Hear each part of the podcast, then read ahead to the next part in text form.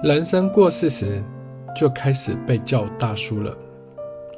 四十岁之后的你，可不能不认识失智。每次大叔不失智节目里，将与您分享近期的失智症新闻与研究新知，在生活中如何预防及延缓失智。照顾失智患者的自我身心健康调试，以及预防及延缓失能照护方案活动的规划。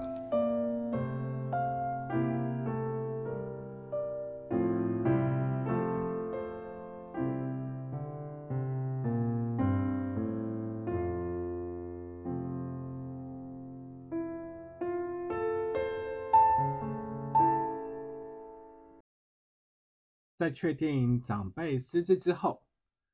通常会有两个选择。第一个就是送专业的机构，让专业的人员照顾一下失智长辈的生活起居。但我遇到许多的案家，都在知道长辈罹患失智之后，都会希望自己能够珍惜接下来往后的时间。将长辈接回家里自己照顾。如果你也是这样子做的人，那你可以听听今天的节目。今天的节目主题是私自照顾的居家布置，有几个居家照顾布置的要点可以供你做参考，可以让你身为一个私自照顾者能够更加的轻松。也可以让长辈他可以获得更好的安全、舒适、有尊严的生活环境。在居家安全的第一步，最重要的就是空间的安全性，尤其是地板。如果家中就是像客厅到厨房，或者是客厅到卧室。或者是要从一楼到二楼这些地方，长辈只要是会走动的地方，建议都要先将地板给平整化，也就是说，地板尽量不要有落差，也尽量在地板的中间不要有门槛的等物体的出现，这样子的话会增加长辈在家环境运动的时候。跌打的风险。此外，墙壁与地板它的颜色尽量可以有鲜明的对比，这样子长辈才能够有辨别空间的空间感。那在浴室及楼梯要上楼的部分，也要建议安装把手，适当的把手才可以协助长辈。在施力的部分可以获得协助，这样子也可以避免跌倒的发生。第二个就是要学会断舍离。年纪大的长辈通常会在生活的取居空间里面堆放许多平常用不到的东西，有可能是因为自己无法清运，也有可能是因为节俭的个性。所以就存放许多东西在居家环境之中，为了让失智的长辈在之后的生活里可以轻松的寻找他自己所想要的东西，我们就必须要把不需要的杂物给清理掉。但在清理杂物的前提是，我们必须要检视这个物品。对于长辈当事人是否有重要意义？例如，当初这是不是跟另外一半他的结婚纪念物呢？或者是以前小时候的一些相框，或者是之前生日从亲朋友或者是小孩所获得的赠礼呢？我们如果从长辈的过往的生活历史去脉络去探究，如果说这物品对于长辈而言是重要的，那我会建议你留下，因为在日后的生活中，他看到这些物品，才能够去回想或是回忆起他过往的生活，还有他的重要的亲友及家人。第三部分就是等空间都整理好之后，就要习惯让长辈知道，哎。空间是有分区域的哦，比如说今天是要休闲看电视的时候，这个区域就是属于休闲区。那如果说呃有餐厅或是饭桌的地方，那也要让长辈知道，就是这个区域就是吃饭用的，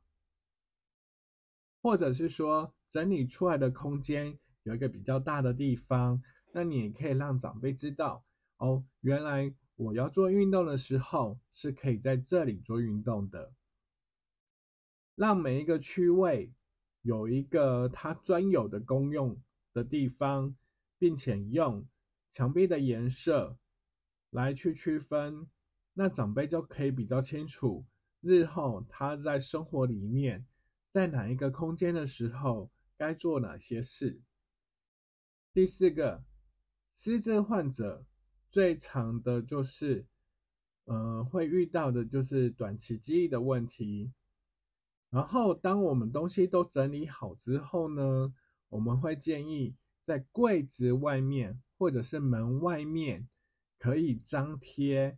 就是柜子里面这个东西，呃，它的图示。如果最简单的方法的话，你可以用拍照的方式，然后洗成照片，然后就把。这个东西的照片呢，贴在橱柜外面。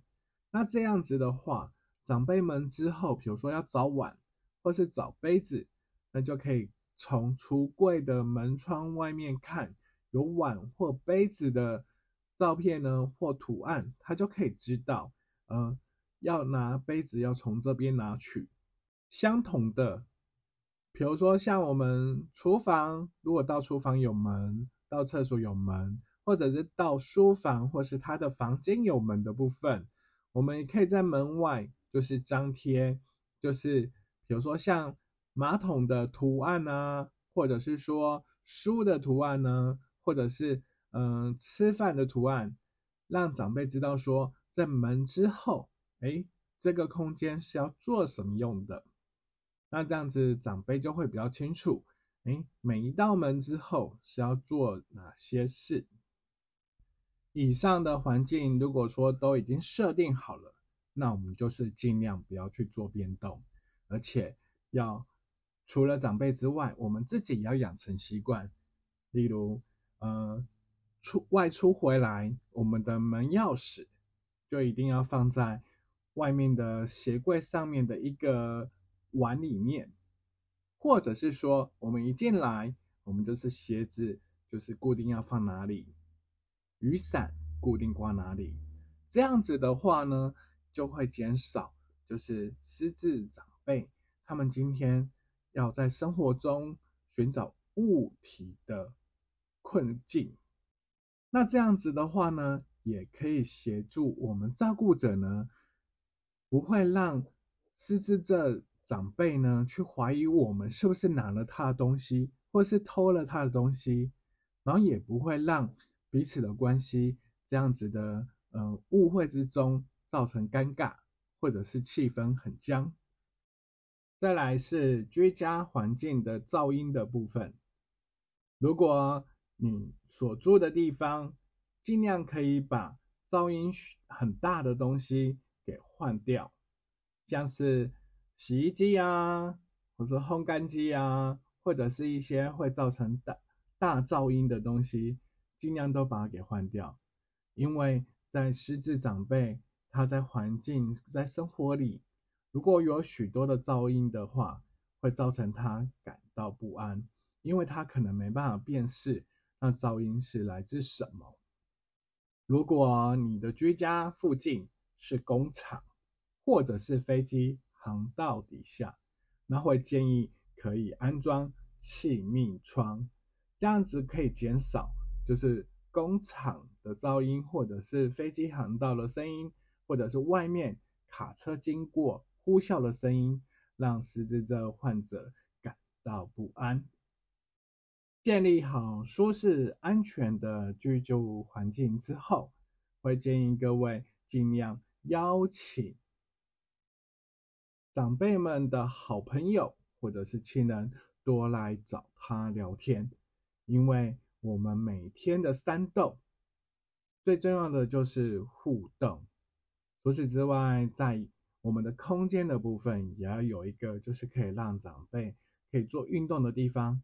如果今天天气不好的话，无法外出运动，就可以在自家家里就可以看着电视，或者是你可以陪他做运动。那我们也要有一个非常好使用的桌子，比如说我们可以陪失智症长辈可以做进行艺术创作，或者是园艺治疗的活动，那也可以一起玩桌游。那这样子的话，每天有三动。做到做到运动、动脑及社交互动，那我们就可以延缓失智症它进程的发生。最后，我必须要提醒各位的是，嗯，失智症它其实是有进程的演化的问题。那是没错，我们环境尽量就是要维持一致，但是如果随着长辈的失智状况逐渐的恶化的话，我们也要依照长辈当下的需求及照顾他的方方便的方式呢，再适当的去更动环境。那这样子的话，才可以让我们在照顾上面比较不会那么样的吃力。那在尽量少变化的状况之下呢？又可以让长辈是可以在最熟悉的环境下去做到一个照护，居家照顾还是必须要以失智症患者的本身的尊严为核心去设计、去规划，才是最恰当的。如果你对于居家环境的改善毫无头绪，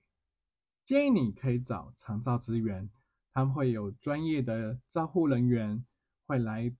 你的家里来做环境的评估，并给予你建议。如果你的经济上面可能没有这么样的宽裕，可以去改那一些安全设施的话，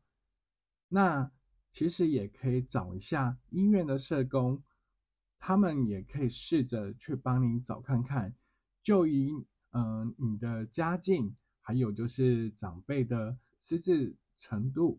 然后可以协助相关的社会资源来改善你们的居家照顾的环境，能够陪伴失智症长辈走人生的最后一段路，这是一个不简单的孝道，也是一件不轻松的事。要让照顾失智症患者的。生活能够走得长久，并且能够彼此都能够获得尊严及轻松，就先从良好的居家照护环境做起。我是大叔零一七，感谢您今天的聆听。以上是这次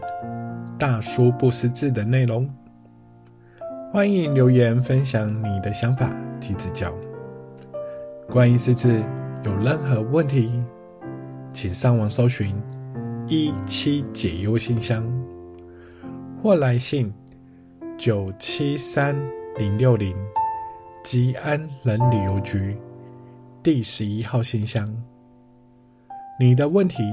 我们将会在节目中回复你。